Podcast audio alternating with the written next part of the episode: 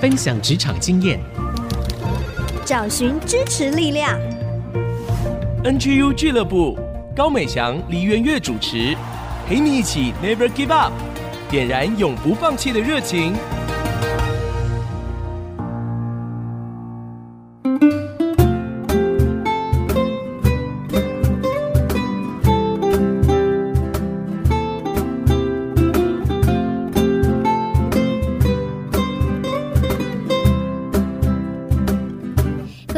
友，大家好，欢迎大家来到 IC 之音 FM 九七点五主科广播。您现在收听的节目是 NGU 俱乐部，我是主持人高美祥。今天呢，为大家邀请到的来宾哦，是工研院资通所的副所长陈瑞希，我们大家叫他瑞熙。我来请瑞熙跟大家打个招呼。各位在空中的朋友，大家好，这是我第一次接受空中的采访，也觉得这个是很荣幸的。希望大家能够在分享过程中得到收获，谢谢。嗯，谢谢副所长。Racy，那我们很难得有机会可以邀请到您哦，我们就很想知道啊，您现在这么资深，一开始作为职场新人的时候呢，有没有一些特别的经历可以跟大家分享看看呢？是这样子，就说我那时候在美国念书的时候，主要是在做 programmer，在写程式。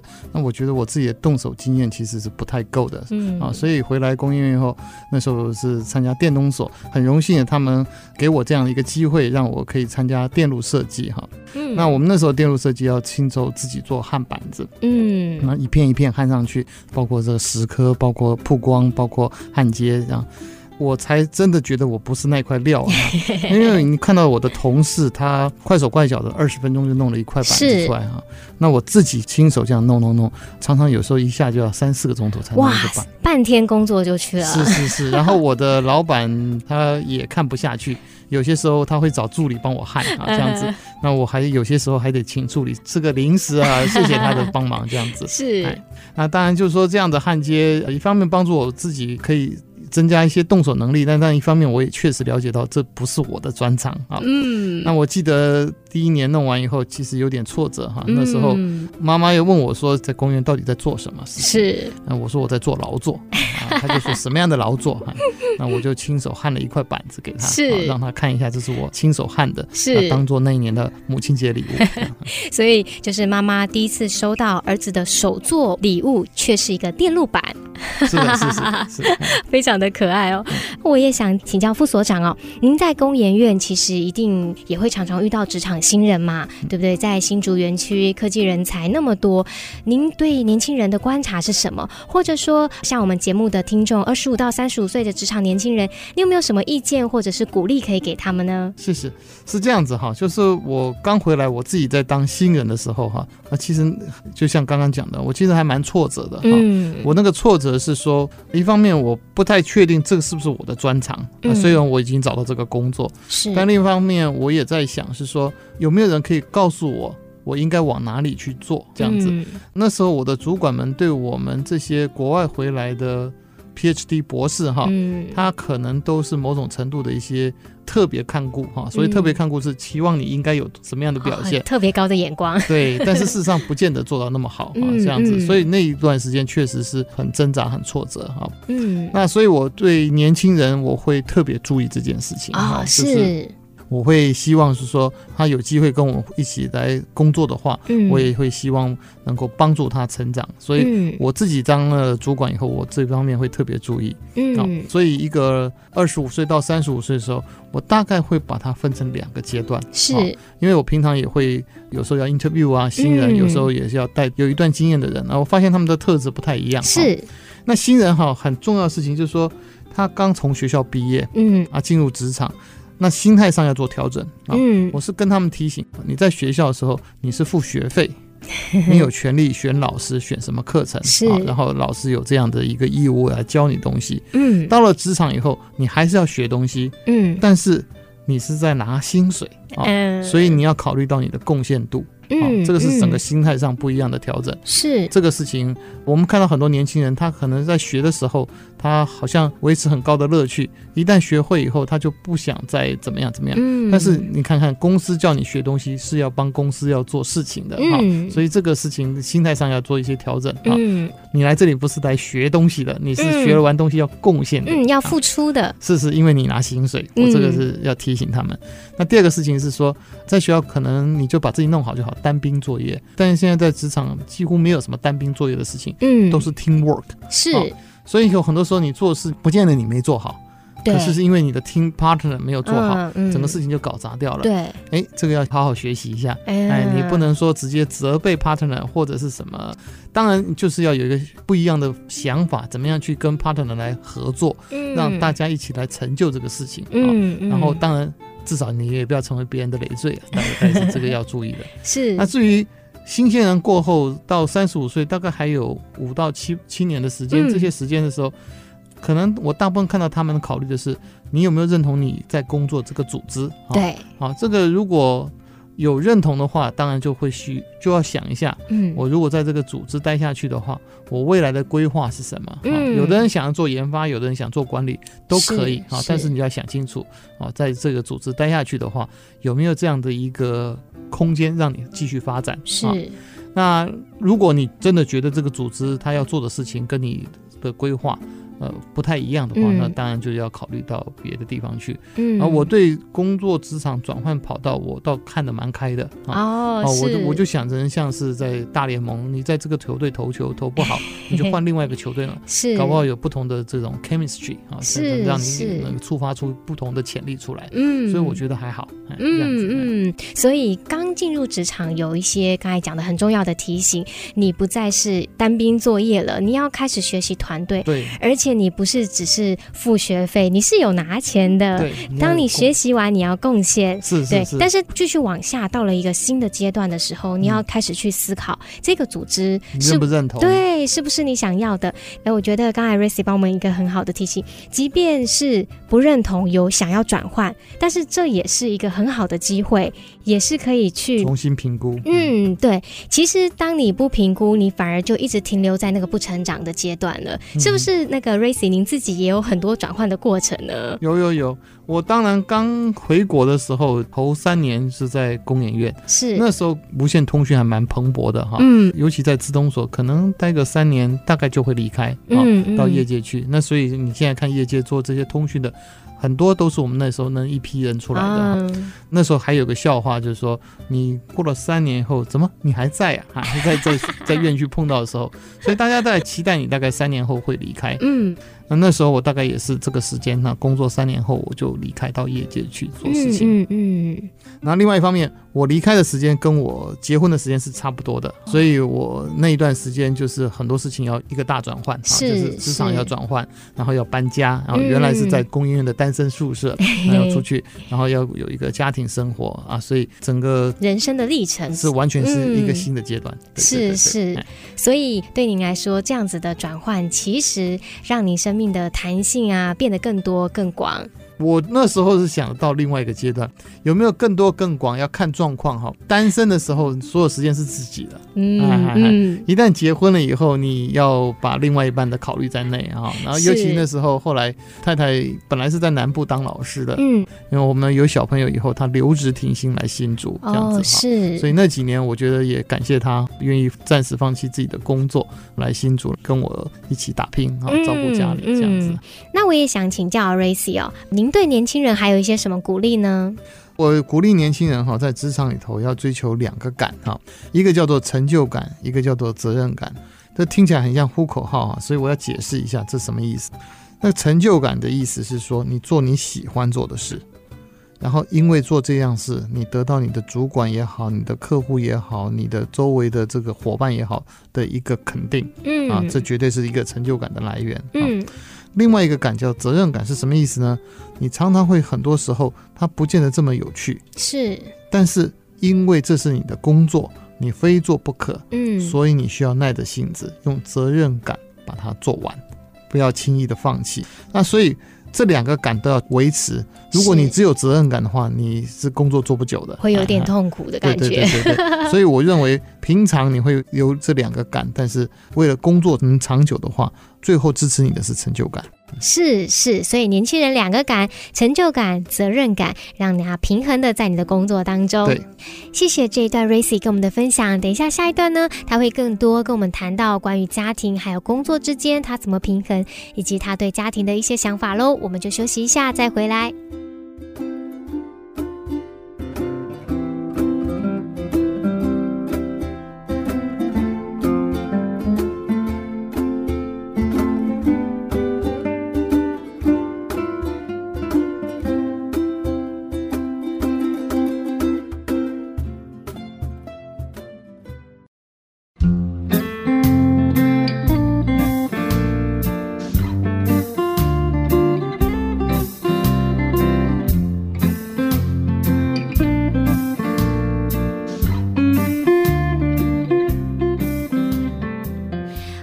回到 ICG FM 九七点五竹科广播，您现在收听的节目是 NGU 俱乐部，我是主持人美香。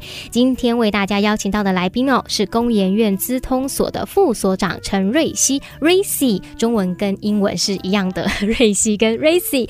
刚才副所长帮我们分享到他的职场生活走到了下一个阶段，就是他结婚了，进入家庭，他有太太，而且之后也有了两个孩子。那我就很想请。请教 Racy 啊，很多的园区朋友，至少在我身边认识很多的科技人啊，都是外地媳妇啊，各个地方来到新竹，在面对先生打拼工作的同时，这个家庭生活跟职场生活要怎么兼顾？那您自己走过来又有一些什么历程可以分享呢？是这样子哈，结婚了以后，当然因为有太太有小孩以后，自己生活的重心就不再只有自己了哈，嗯、因为把他们要考虑在里头，当然就是考虑在里头，你就要有些生活的调整。那这些调整有些时候你会跟你的工作有些时间上的抵触，嗯，那你就要很聪明的去想。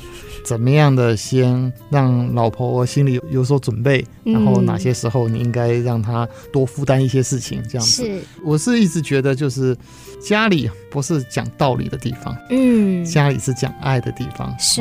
所以跟老婆分享的时候，不能用道理跟她分享，嗯，你要用爱去软化她。大家都有困难的地方，要大家彼此学习包容。你到了一定年纪的时候，同事结婚，你可能会被邀请致辞啊，常常有机会这样子的时候，我常常会。勉励年轻人，就是说，那我们常常在问人家什么叫做爱？那你问小朋友，小朋友就说爱就是给妈妈一个 kiss，或者问男女朋友爱是什么？男方就说，哎，我送女方一束鲜花哈，这些都是爱的表现哈。但是你看圣经里头讲爱，保罗讲爱，他讲爱是很久忍耐，是哦，听起来很沉重，但是这是事实。也就是说。如果你在忍耐这件事情上，在包容这件事上能够学得起来，其实就是一种爱的表现。是啊，不见得是那个些浪漫的事，有那些是好事。是，但归根究底还是包容跟忍耐这些事情哈。那所以我觉得这个是年轻人应该学。年轻人对很多这些浪漫的事情好像很强调哈，嗯、但是对于那种很扎实的事情，可能有些时候会忽略掉。我倒鼓励他们要注意这些事情。那我就想要请教您跟您太太之间，嗯 您。您是怎么样去表达您的爱呢？这个我太太是学音乐的，哦，她也觉得我对爱的表现是实在不够浪漫啊。我也告诉她，就说很多浪漫的表现是在不一样的情况下来看得出来的。我举一个例子，我很重视吃早餐，嗯，所以我只要回南部的时候，一定是自己来做早餐，嗯，那我做早餐会想办法做到很精致，是让全家人可以享受。早上现在我通常比较早起来，然后我就在弄 yogurt。啊，yogurt 里头今天配苹果，明天配奇异果，后天配香蕉什么的，这样弄完 yogurt，然后有汉堡，有热狗，有什么，我就会很细腻的在设计我明天的早餐要吃什么。嗯，那我觉得这是我的爱的表现。嗯，久而久之，太太也知道，她会看到说，哎，今天有新的东西加进来，啊，明天还缺什么东西，她会去买。嗯，她其实知道她买回来就是要给我做的，哎，所以我觉得这个大概就是久了以后就有这样的默契。嗯，所以刚刚 Racy 帮我们分享到，其实你需要花时间去了解彼此爱的语言在哪边。是的一个家庭的经营，一个关系的建造，不是说单向的，是要花时间。像我们常常讲精心的时刻啊，嗯、对，还有一些肢体的接触，这些都是不同的爱的语言。所以讲到工作跟家庭之间的平衡，不如更多的是去谈到说夫妻关系的建造。其实彼此有这个信任，有深刻的爱的交流的时候，其实再往下走任何一步，这个家庭是稳固的，其实一切都可以把它稳下来。对，对个人来讲，当然自己的身体是一件事哈，然后再来就是你的家庭，你这些稳固以后，你在工作上其实是比较放得开的。那很多年轻人忘记了这件事情。那总觉得先把工作弄出一些成绩出来，是，然后再回过头来，回过头来的时候有些 too late 啊、嗯，有时候太慢了哈，就是可能感情上面也有问题了，自己的健康也出问题，这其实是蛮可惜的。我倒觉得要倒过来，你先安排好这些事情，想好这些事情，至少跟你的配偶有一定的默契哈，是，然后你才比较容易在你的职场上放手一搏。哎，我觉得这观点很不一样哦。反过来想，先把家庭稳固好，反而工作你可以放手一搏，因为你后面已经有一个支持的力量。嗯嗯嗯。嗯，那我想要接着请教 Racy 哦。现在呢，在职场当中，许多的年轻人啊，常常压力非常的大，尤其是科技业的，其实工时很长，或者有的时候在一些专案里面啊，哇，被主管压的，我们就说压力山大，压力山大嘛。那您自己呢，走过这些人生路，您是怎么去处理自己的压力？您对年轻人又有一些什么样的建议呢？郭台铭说过一句话：“工作没有压力啊，叫玩耍。”所以工作有压力是很自然的事情，必然的。所以我们理论上应该不是逃避压力，是应该是面对处理它。是。那面对处理它的话，当然每个人的方法不完全一样。作为我是一个基督徒来讲的话，我每天会给自己沉淀的时间。嗯。好，我不会一路忙着，今天赶快要教这个，明天赶快要教那个。我会给我自己一定的沉淀的时间去想，为什么要做这个，为什么要做那个，那怎样做会比较好。当然，因为做一个基督徒，除了沉淀的时候，除了想自己工作上的事以外，你还有一个机会是跟上帝祷告。是，你求上帝给你一个安静的心，能面对不同纷乱的事情，在这些纷纷杂杂的事情里头，给你一个比较好的智慧，能够处理。当你有压力的时候，当你在工作上受到委屈的时候，那，你也知道神会眷顾你。啊，你有跟上帝培养出这样子一个互信互赖的一个方式的时候，你就知道怎么样的去依赖上帝，行走你每呃眼前的道路。嗯，我想到之前我们有机会访问另外一位来宾霍克笑的时候，他也提到说这个安静的力量。对，他就说，也许不一定那个时间你是去思想规划今天的计划，也不一定哦。你就是安静下来，那你心中呢就会寻求一个指引跟指导，在做任何事情的时候呢，反而是。稳稳当当的，对。那在年轻人，他们现在可能，我觉得，嗯，也许比较难。像 Racy 已经有一点成熟了，所以呢，比较容易可以有这样沉稳的眼光。可是年轻人可能汲汲营营，他们碰到很多的压力。像我知道说，哎，工研院就有一些福利，其实是有很多的方法、资源跟管道的，对不对？是的，就是说在工研院里头，因为严格讲，我们叫做。非盈利组织啊，所以在非盈利组织里头就有很多事情能够比较从容去配置一些资源下来哈。是，比如说我最喜欢的是我们的这个工研院的健身房，那优活馆，它的这个运动的设施，它的开放的时间都让我们可以在工作之余有一方面在身体上可以在那边有一个疏解。嗯，那除了身体以外，我们在心理上面也是一样。当你工作有一些压力的时候，基本上我们也有这样子一个咨询的方式啊，让你可以跟专业的咨询师来表达你在压力上面有哪些事情，由他们提供一些建议。嗯嗯，所以其实还是有很多的方法，不论是透过运动啊、咨询啊，但是年轻人最重要的是不要害怕压力，要去面对它，然后解决它。但是刚才 Racy 给我们一个很好的提醒，就是呢，每天可以安静一段时间。你是基督徒，你可以寻求上帝的指引，但是当你安静下来的时候，也许你的心里也会有一个声音能够帮助你、引导你。对，嗯，好，谢谢 Racy 在这一段的分享哦。我觉得在家庭上面的观念呢，有给我一个蛮大的突破。下一段呢，我们要请 Racy 帮我们分享哦。其实，在第一段他也讲到说，当年轻人一进职场，他有一个很大的冲击，就是你不再是一个人，而是团队。所以下一段就是请 Racy 帮我们分享，在团队的工作里面呢，应该要怎么样做。我们就休息一下，再回来喽。好，谢谢。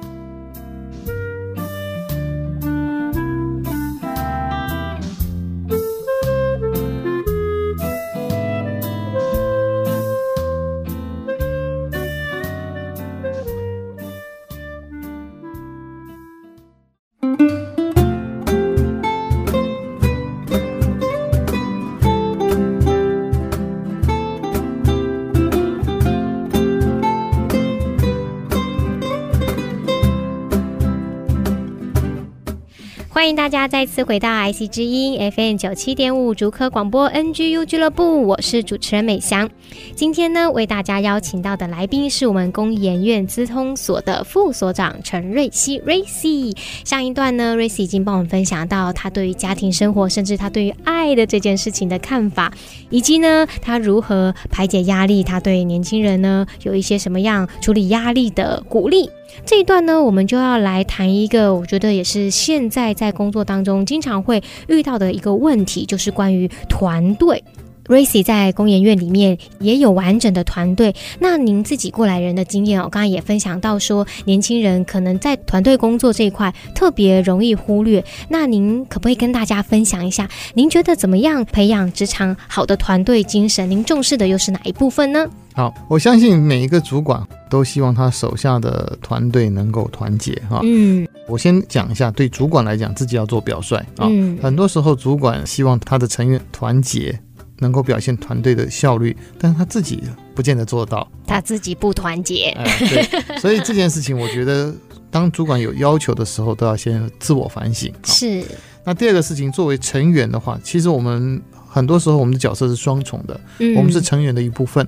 我们也可能是一个团队的 leader，是、所以在做成员的时候，我觉得一个很重要的事情是，你随时去想你的主管最关心的是什么事情，这样的关心的事情如何帮他达成，然后在过程中你也需要。跟你的团队的队友一起互动，队友互动的时候，通常一个比较明显的现象，我以前自己也犯过这个错误，就是会指责团队成员哪里没有做好。嗯，这种指责可能有些时候让整个气氛就崩掉了。嗯，那崩掉以后，常常有些时候就回不来了。所以，当一旦有这样子的冲动的时候，要注意一下，先再想一下，好，等适当的时间再去表达。那另外一件事情就是说，你在表达的过程中呢，能够尽量要学到对事不对人。嗯，好啊，那一个很好的方法就是，你把这件事情换成另外一个人的时候，你会不会用同样的标准来讲这件事？如果你能够练习到用同一个标准来处理的话，你大概基本上就做到对事不对人了。嗯，我也很鼓励这些成员呢，他们在有困扰的时候，能够安排自己有一些特别的管道去跟。当事人有一些沟通，嗯，那这种沟通，我们在圣经里头讲，用爱心说诚实话，这两个都很重要。诚实话很重要，但很容易伤人。嗯，爱心也很重要，但有些时候就变成矫情。所以你怎么样做这个平衡？我觉得这个是很需要去处理的。嗯嗯，是。其实，在团队里面，人际关系一定都会难免碰到冲突。但是呢，注意我们不要用一种指责的态度，而且提醒自己对事不对人。我觉得刚才这个圣经的话很棒哦，用爱心说诚实话，该说的要说出来，不是把它隐藏起来，好像大家只是你好我好，可是问题没有解决。诚实话要说，但是呢，要用爱心，对，就不会变。成说大家只是关系很好，但是事情就搞得一团乱。嗯、我觉得刚才还提到说要去关心主管他在关心的事情是什么。其实我觉得可能大家在一起团队久了，关系越来越好，反而这一块会容易就掉掉了。就是关心主管在关心的什么事情，而我那个意思不是揣摩他上意，而不是这个意思。嗯嗯我的意思是说，你要把你的境界再拉一层啊，从一个更高的境界去看怎么样处理这个事情啊，这样子会更宽广一点。你可能这样看以后，你就会比较明了他为什么在你这件事情上做这样的决定，在那一件事情上做那样的决定啊。嗯嗯嗯，谢谢 Racy。那我想要帮年轻人问哦，我们 NGU 俱乐部就是 Never Give Up，就是永不放弃。那您对于永不放弃这个精神，您的想法跟看法是什么呢？我我觉得永不放弃是一种鼓励，但是有些时候我们还是要去考虑一下，你坚持的是什么事情。我们可能人生不同的阶段的时候，会有不同的坚持的事情，过程中也可能会碰到困难。碰到困难的时候，其实也是一个机会，来检视一下你的坚持啊，那个目标是不是你真正想要的？那如果是你真正想要的话，那就可能要去考虑一下，就是说。那你现在的困难到底是什么原因？是啊，这些原因可能自己造成的，可能主管造成的，可能是队友造成的，可能是客户造成，都有可能。嗯，既然这是你的目标，那有这些原因的时候，你应该可以想一下用什么方法绕出来。我通常看到比较常见不是很好的现象，是说碰到有困难了。他就认为这是周遭环境的影响，然后他就想要离开这个环境，到一个新的环境。是，当然这个也有可能是一种原因之一。嗯，但是我看到大部分的现象是，他到了一个新的环境以后，这个问题又重复了啊。嗯，所以其实本质上可能还是他自己的问题。是啊，所以当你碰到困难以后，你没有去检视这个，只求脱离这个环境的话，其实问题没有被解决。嗯，所以我倒鼓励年轻人能够有机会的时候，也许自己看不出来，但是可能找你的好朋友啊，或者是你的团队里头的主管，巧妙的、巧妙的哦，去征询这样子的原因在哪里。嗯，圣经教我们温柔像鸽子，灵巧像蛇。嗯，其实这两个方法都要用得到了，这样子。嗯，另外一种情形是，哎，你真的发现现在追求的事情不是你的目标的时候，嗯，那确实就应该要去。评估一下下一个阶段要到哪里去啊？这个下一个阶段要怎么发挥啊？嗯嗯、那我觉得这件事情刚刚讲的就是你的优先次序做了调整的时候，你就去好好的去评估这件事情。现在的人可能比较困难的事情是，他太忙了，对，他没有空去评估，是是。然后他每年可以评估的时间就是过年领完年终奖金的时候。依照钱包来评估，对对对，那个就看的窄了一点。那个是评估元素之一，是哎，不能是全部的元素。是我们人生里头要处理的事情很多哈，所以我还是鼓励大家，就是把层面看得广一点，然后把这样的层面看广的时候，你在碰到困难的时候比较坦然。是 是，Racy 帮我们说到，其实永不放弃哦，并不是代表是一个盲目的一直冲、一直追下去、顶破头了，而是你要去停下来思考说，说当你现在遇到这个困难、这个挫折的时候，是代表什么要去调整，而且同时也去检核你原来的目标是不是你要，你真的要追求。对对对，哎，我觉得这个提醒很好，而不是说只是用一个简单的转换。一直换，一直换，一直换。那其实也许这是一个机会，让你可以去发掘自己的问题，或者是重新整理自己的机会。嗯、而且我觉得整集的内容这样下来哦，Racy 一直让我感受到说，我们要常常去醒察我们的自己，然后有很多的指标，有很多的元素，不论是家庭啊，你内在的需要啊，你的动能那些，其实都有很多很多的内容是要让你去花时间停下来去思考、去检视自己。其实你越是是去做这些事情，你越清楚越明白，反而越不浪费时间。是，嗯，哇，谢谢今天资通所的陈副所长所带来的分享。好，拜拜，谢谢大家。好，我们就休息一下，再回来喽。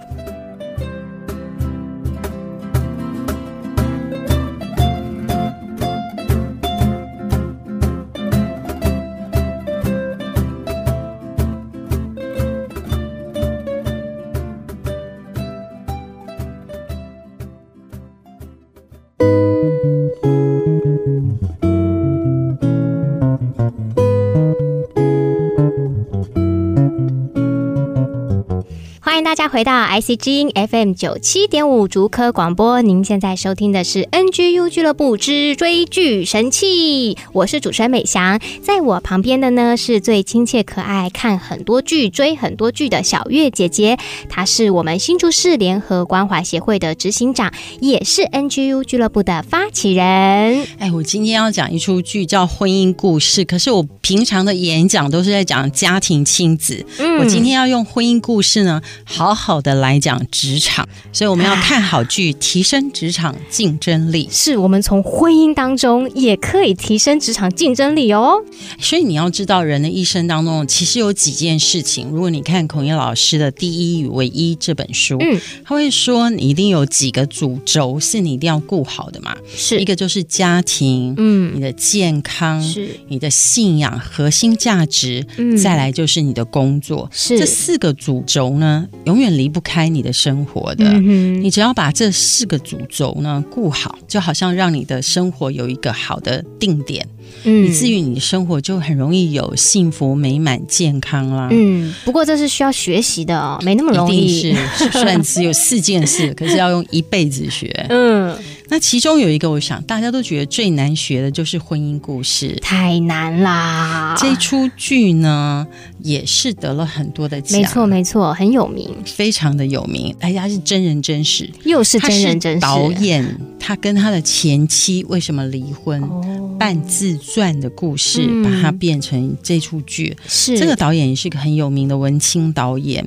那他就讲到说，纽约有一对夫妻呢，他们是做舞台剧剧场的夫妻。嗯，这个丈夫呢是亚当·崔佛演的，是他就是说我是个导演，那有时候我也会做个男主角。嗯、那我的女主角呢，妮可呢，哎，她是因为遇到我才红起来的，因为遇到我，我就把她捧红在舞台剧当女主角。她、嗯、如果没有遇到我，还只是三流小演员。所以所有的生活的主轴呢，都是跟着男。男主角往前走，是，可是其实这个女主角呢，她觉得她都没有被她先生看见。是，她虽然是个演员，可是第一个她是西岸洛杉矶的演员世家中的一个女儿，嗯，所以她不想要留在纽约，她很想要回到西岸去，因为她觉得阳光明媚，那里生活比较健康。嗯嗯、是，而且她很爱她的亲人，她在那里才能发展。她不只是想要当女演员，她想。想要回到洛杉矶发展成为一个导演，嗯哼。可是每次他提出来的时候，他的先生都以为你随便说说的啦，没有放心上。当然是我才有才华，是我才是要以我为主得奖的导演嘛，嗯、我才这么厉害。你没认识我的时候，还只是三流女演员，你在做什么春秋大梦？哎、嗯、哎呀，你就是好好带孩子，偶尔呢来串串戏，我还会呢拱你当女主角，这样就好。嗯、所以在这个过程。中的女主角越来越觉得自己在婚姻中，她的自我消失了。嗯嗯，我想这是很多妇女们的心情啊。是，所以没有这样的昔日的美好的映照呢，反而是一个残破的婚姻，越来越走下坡。因为两个人越来越不能对焦。Uh. 女主角觉得她讲出来的话呢，都没有被男主角当做是一个很正式的裁决。嗯、可是男主角提出来的就是说了算。哦、oh, 哇，那。落差很大。那这出剧从一开始他怎么破题？他就是从他们两个去婚姻之商，嗯，然后呢，这个婚姻智商师呢邀请他们两个说：“你说说对方的优点是什么？”其实他们都写下来了，女主角写出来了，嗯，可是她不愿意念出来给男主角听，嗯，然后她真的是毅然决然就决定离婚，因为她一定要回到洛杉矶，嗯哼，这是她决定，她要好好活出自己。可是他们两个有一个协议，就说我们不需要撕破脸，因为我们是相爱的。只是因为有一个人想要留在洛杉矶，有一个人想要留在纽约。嗯。那在这样的一个情况下呢，我们要好好的商议怎么离婚，而且我们要怎么做才对我们共同最爱的儿子做最好的决定。是。可是没想到女主角带着儿子回洛杉矶，本来只是暂时度假，嗯，结果就听了友人的建议说：“哎，你要拿这个抚养权啊，你还是要请律师哦，没有律师不行哦。嗯，那你知道律师的角度就不是怎么样用两个人相爱的角度去做事情，嗯，律师的角度就是我怎么设防你，嗯哼，我怎么样用一个防火墙。”怕你来伤害我，嗯，这个角度来去做事情，哇，这样子这个法律打下去就不得了了，嗯，嗯，两个人啊，刀，刀光剑影的，刀光剑影，男主角不服气，也去找一个很厉害的离婚律师，然后两个人就打的哇，就非常的严重。那在这个过程，我觉得有好几个从职场的观点带来的醒思，是一样是我们上个礼拜讲的那件事情。就工作这个价值呢，包含家庭主妇也是个工作，包含你喜欢拈花惹草是一个工作，包含你决定你这辈子就是要发呆，偶尔写点东西，这也是一份很好的工作。重点是你要找到你的工作的定位点，你的职业，嗯，你的一生最想要完成的一件事，你最需要完成的一个梦想。可是对这个女主角而言，她就是想要当导演。因为这是真人真事，是她后来就真的也当了导演。嗯嗯。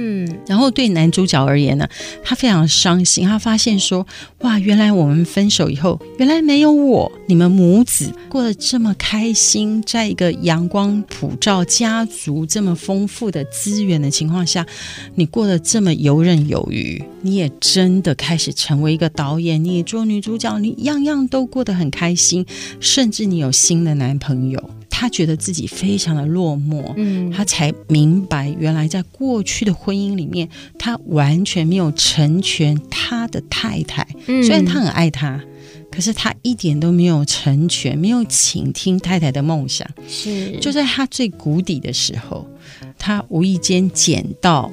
一个纸条，因为他的儿子要练习朗诵英文，uh huh. 就拿到一张纸，说：“爸爸，我朗诵，你帮我听听看，我念的字对不对？”嗯，就就是朗诵片头太太写的，他写先生的优点，优点，而且这个太太写说：“我从见到你的两秒钟开始就爱上你，这要爆哭了耶！即便我决定要离开你。”我还是永远爱着你。嗯嗯，那为什么太太不给他看呢？嗯、因为太太知道他一生都爱这个男人，他只是想要活出完整的自己。嗯，我好几次在婚姻辅导里面，常常跟双方说。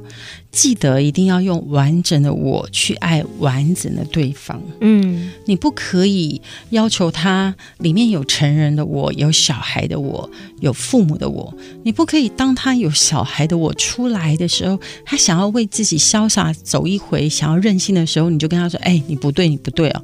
你只要在家里好好煮饭，你过得很幸福了，你衣食无缺，哎，都我在供应。嗯嗯。可是你要想，那个衣食无缺的生活是。这一位太太想要的吗？嗯哼，当这个太太她的小孩的我出来的时候，你能不能爱她完整的她？嗯，你也用完整的我来跟她真实的对话。什么是完整的我我呢？有时候我觉得我们可能因着我们的文化、我们的家庭背景，常常没有把我们心里的话完整的说出来。我们常常只是说了表层的话而已，是。没有把内心深刻的体会呢，很真实的把那个软弱的我、困难的我，嗯、或是在职场上非常沮丧的我，嗯，没有把它说出来，嗯，所以这个婚姻故事呢，其实我看完了以后我非常非常难过，嗯，因为觉得两个很相爱的人，然后两个非常有才华的人，又两个非常了解彼此的人，却没有办法走在一起。对，嗯，只为了没有成全彼此工作的价值。嗯嗯，我觉得这个导演啊，他承认嘛，这就是他半自传跟他前妻的故事。嗯、对，那我觉得说，他也用这部戏来疗愈吧。反思他自己当年真的没有做对的事情，嗯嗯，那甚至他们明明都想要对儿子好，可是他们却透过法律行为都做了伤害儿子的事情，嗯嗯，哦，也说了很多伤害对方的话。所以我说，职场有一个好的立足点，其实也永远不外乎，我们也需要把家庭婚姻经营好。是在家庭婚姻的里面，也要看懂对方直癌的定位点。嗯，成全对方的梦想，是这双面都是很重要的。它是一个立体的人生，嗯，不是一个非黑即白可以切开的人生。嗯，我觉得小月姐姐已经总结的非常的好了，真的哦。其实，在工作当中，你也需要把你完整的自己呈现出来。你可以勇敢的去追求完整的你自己，不要担心，不要害怕。当你勇敢去做的时候，其实就好像孔毅老师讲的，许多的人也会帮助你一起来完成的。是孔毅老师最近教我一个观念，对我很有帮助。他说，不要排顺序，什么是第一、第二、第三、第十。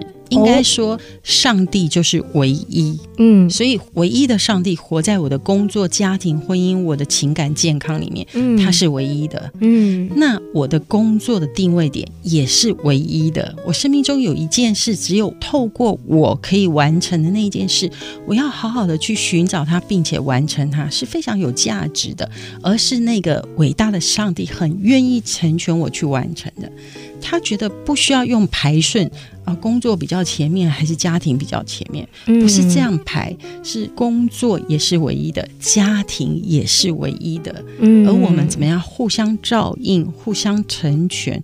互相能够使它更美。嗯，所以要去更新一下我们的想法。NGU 俱乐部就是为了要帮助大家都能够活出自己生命中的第一，还有唯一，永不放弃。各位年轻人，有任何问题，请到我们的脸书留言。我们真的很想跟年轻人更多的对话，更多厘清很多很多灰色地带的观念。嗯，而且在我们的背后呢，真的有许多很棒的老师、很棒的资源，可以支持大家来活出自己生命中的那个。最美好的时刻。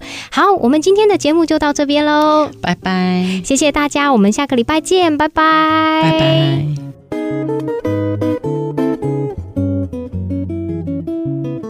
以上 NGU 俱乐部由蒙利集团赞助播出，蒙利集团邀您一起在职场、家庭、人际上 Never Give Up。